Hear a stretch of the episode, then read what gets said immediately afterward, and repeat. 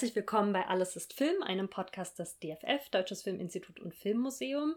Ich bin Naima Wagner und ich spreche heute mit Dr. Eva Hielscher, unserer neuen Sammlungsleiterin am DFF.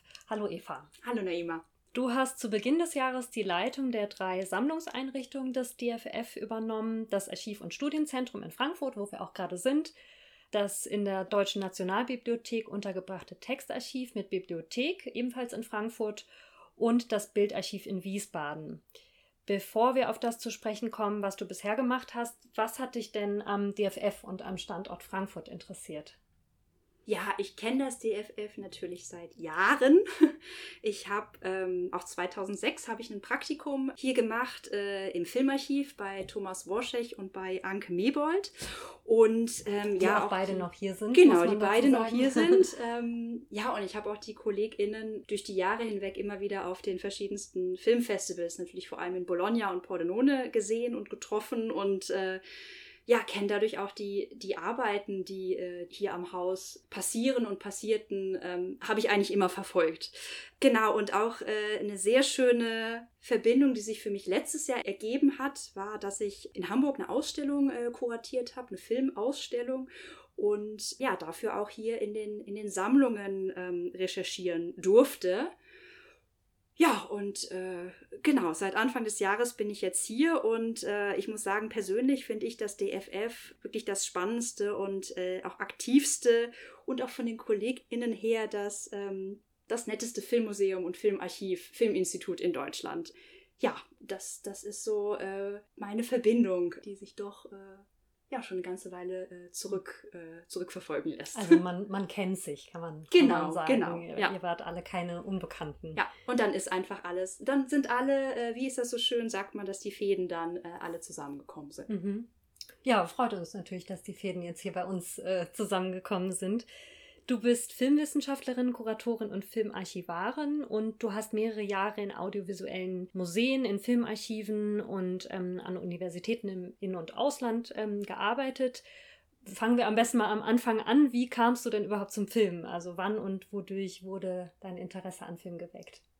Also ich muss gleich sagen, ich habe nicht so diesen Initialmoment, den andere haben oder ob sie ihn wirklich haben, weiß ich gar nicht so, aber ich habe ihn nicht. Ich habe Gut, Filme, Kino fand ich schon immer toll, Radio übrigens auch. Und äh, dann habe ich nach dem Abi gesagt, okay, ich möchte was mit, mit Film und Medien machen, erstmal ganz allgemein. Und habe dann im, im Studium äh, in Weimar, habe ich Medienkultur studiert und habe dort meine Liebe für den Stummfilm äh, wirklich entdeckt. Und da ja, das ist wirklich so ein Schneeballeffekt. Also der Stummfilm war das, das erste, was mich wirklich gepackt hat. Dann hat mich der Stummfilm auch eigentlich in die Niederlande gebracht, da wir einen ähm, Gastdozenten hatten in Weimar, Professor Frank Kessler, der eben in Utrecht doziert hat. Das heißt, ich bin dann nach Utrecht, dachte, mach dort ein Auslandsjahr, ähm, habe dort dann wieder in einem Kurs das Ei-Filmmuseum, damals noch Nederlands Filmmuseum, äh, kennengelernt. Und dort war ich in den Archiven und dachte, oh wow, das war auch das erste Mal, dass ich wirklich ähm, ja, Film, Filmobjekte, äh, beides Filmmaterialien, aber auch Plakate und all diese Dinge wirklich bewusst gesehen und wahrgenommen habe. Und ja, vielleicht ist das der Initialmoment gewesen, das mich wirklich gepackt hat und ich dachte, oh ja, das, das ist toll, damit möchte ich mich wirklich beschäftigen äh, auf, auf allen Ebenen, die möglich sind. Mhm. Das heißt, ganz früh war aber schon nicht nur ein Interesse für Film, sondern auch für alles, was, äh, was dahinter steckt und alle, alle Objekte, die damit irgendwie in Verbindung stehen, da. Also es war nicht nur das Filme schauen, was dich interessiert hat. Genau, und vor allem dieser, vor allem das Archiv. Ich muss gestehen, die Filmproduktion hat mich nie gereizt. Ähm, fand ich auch eher langweilig. Also zumindest, ne, was man auch so im Studium macht man auch mal Studenten äh, oder Studentenfilme, machen wir Projekte. Das, das ja, hat, hat schon auch irgendwie Spaß gemacht, aber für mich war es viel rumstehen und ich fand es, naja, es hat mich nicht so gepackt und wirklich diese, diese Archivarbeit war für mich so eine Sache, wo ich dachte, oh, das ist ein Bereich, wo ich durchaus mit Film beschäftigt sein kann und was meinen Interessen entspricht und vielleicht auch meiner Persönlichkeit. Also ja. Ja, ich finde, wir können ruhig aus, auch aus dem Archiv heraus mal sagen, dass wir die Filmproduktion langweilig finden. Also manchmal passiert das ja andersrum, aber warum, äh, warum nicht? Und äh, du hast also dann Medienkultur, Filmwissenschaft und Filmarchivierung ähm, mhm. studiert. Und du hast an der Universität Gent dann zu experimentellen Städtefilmen promoviert. Was hat dich denn daran interessiert? Naja, da kommt wieder die Verbindung zum Stummfilm dazu.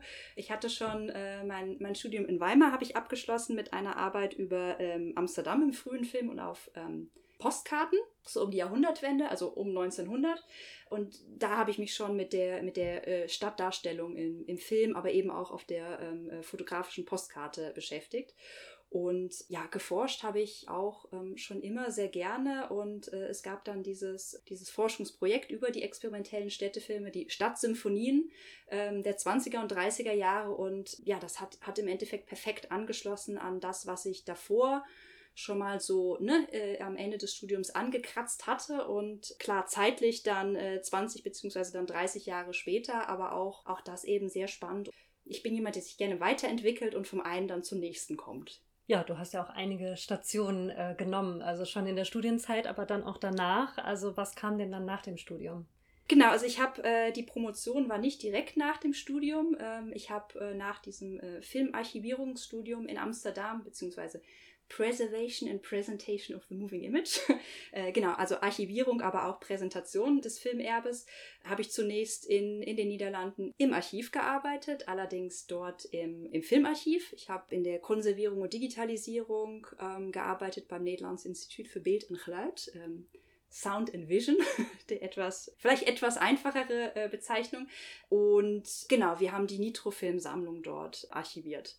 Plus ein anderes Projekt, was dort auch war. Äh, es ging auch durchaus dort um, um Akquise und ein ganz spannendes Projekt mit Dokumentarfilmschaffenden. Genau, und nach diesen fünf Jahren ähm, bin ich dann zur Promotion äh, nach Belgien gegangen. Und nach der Promotion, beziehungsweise während der Promotion, habe ich auch schon Filmreihen kuratiert, äh, unter anderem fürs fürs Unikino in Gent, äh, auch in Antwerpen und dann auch beim Pordenone Silent Film Festival. Genau, und äh, das hat mich immer mehr in diese Richtung des Kuratierens äh, gezogen. Und ich habe dann im Anschluss an die Promotion eine Ausstellung in der Schweiz kuratiert, am Fotomuseum Winterthur in Kooperation mit der Uni Zürich äh, über Farbe in Film und Fotografie, Colormania. Und ja, seit 2019 bin ich jetzt wieder in Deutschland, also so nach gut 15 Jahren im Ausland. Ähm, manchmal bin ich auch immer noch selbst erstaunt darüber, dass ich wieder hier bin. Mhm. genau, und habe dann erst äh, eine, eine, kurze Zeit im Bereich der Filmrestaurierung und Digitalisierung bei der Monau Stiftung gearbeitet und habe dann aber gleich eine weitere Ausstellung in Hamburg über die Hamburger Film- und Kinogeschichte kuratieren dürfen, die im Dezember letzten Jahres eröffnet hat und jetzt bin ich hier. Was hat dich überhaupt wieder nach Deutschland zurückgezogen und was jetzt hier zu uns nach Frankfurt?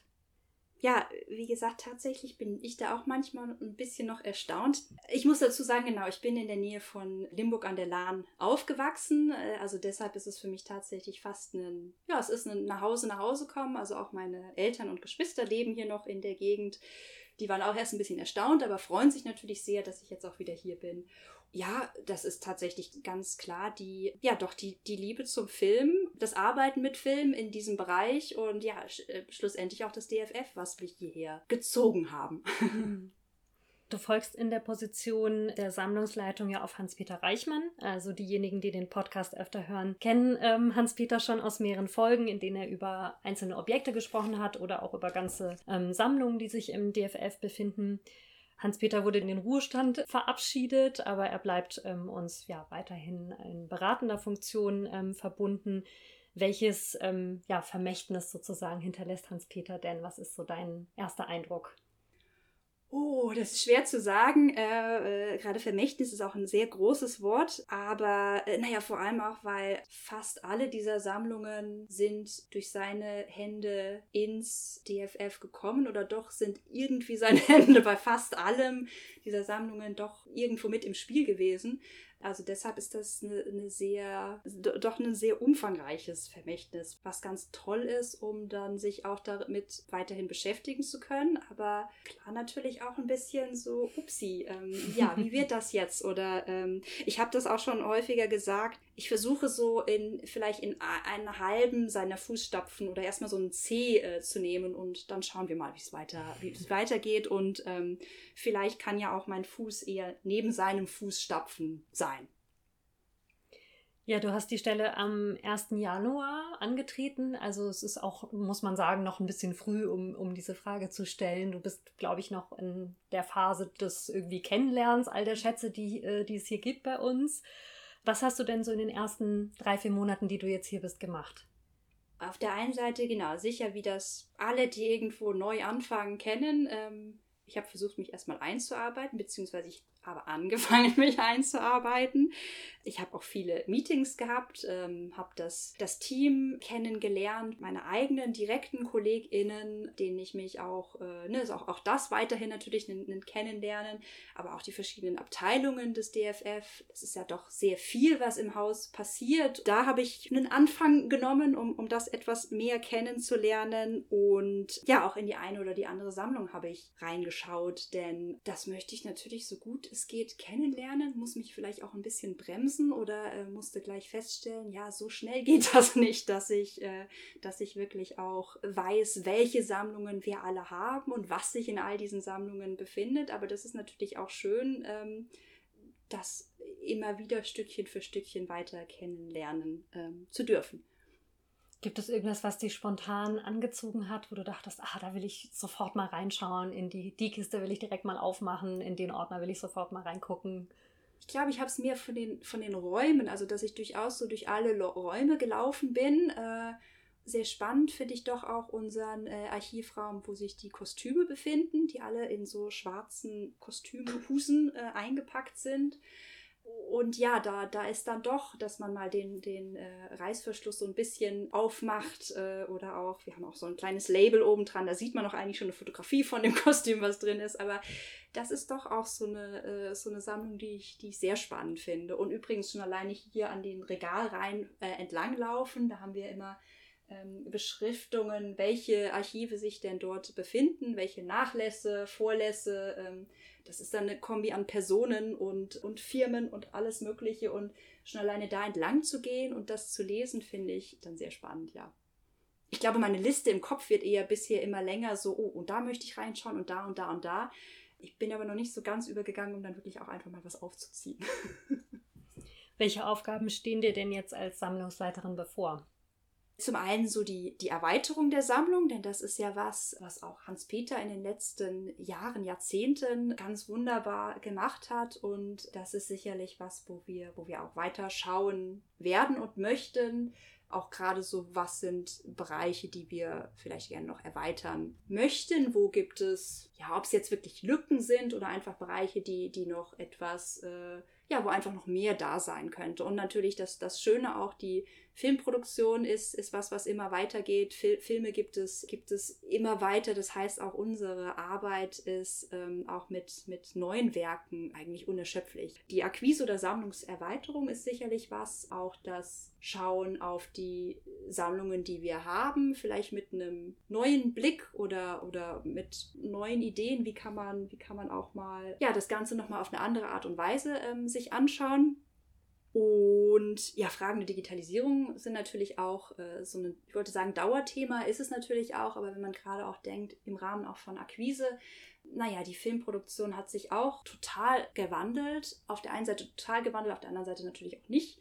Aber ähm, es sind viele Sachen, gerade der Objekte, mehr und mehr digital geworden. Weiß ich nicht, wenn wir schon allein an Drehbücher denken, Scripts sind heutzutage häufig, liegen sie nur noch in digitaler Form vor. Und wie können wir dafür auch sorgen, dass wir sie weiterhin ins, ähm, ins Archiv bekommen, aufnehmen können und aber eben auch äh, auf lange Zeit archivieren können. Also das ist sicherlich was, wo ich und wir uns in der nächsten Zeit, nächsten Jahren immer mehr mit beschäftigen werden. Genau, und sammlungsbezogene Ausstellungen werde ich auch im Laufe der Zeit kuratieren. Ja, das sind so die Kernaufgaben und natürlich mit, den, mit, dem, mit dem Team, beziehungsweise mit den drei Teams an den drei Standorten das alles zusammen äh, machen.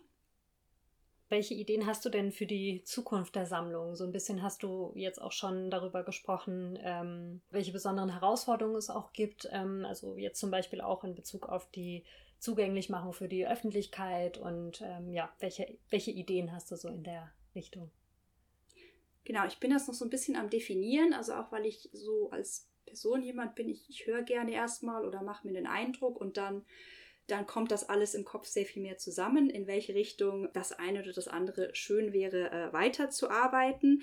Aber äh, sicherlich eine Idee oder ein Wunsch wäre, um ja die Vielfältigkeit oder auch die Diversität in den Sammlungen weiterzuführen oder auch auszubauen. Ähm, und, und Vielfalt sehe ich da auf eine ganz, ganz große, äh, ganz ähm, ja, breite Art und Weise. Also ähm, Vielfalt zum einen, was Filmschaffende betrifft. Weibliche Filmschaffende sind natürlich sicherlich ein Fokus, den ich sehr gerne weiter verstärken würde.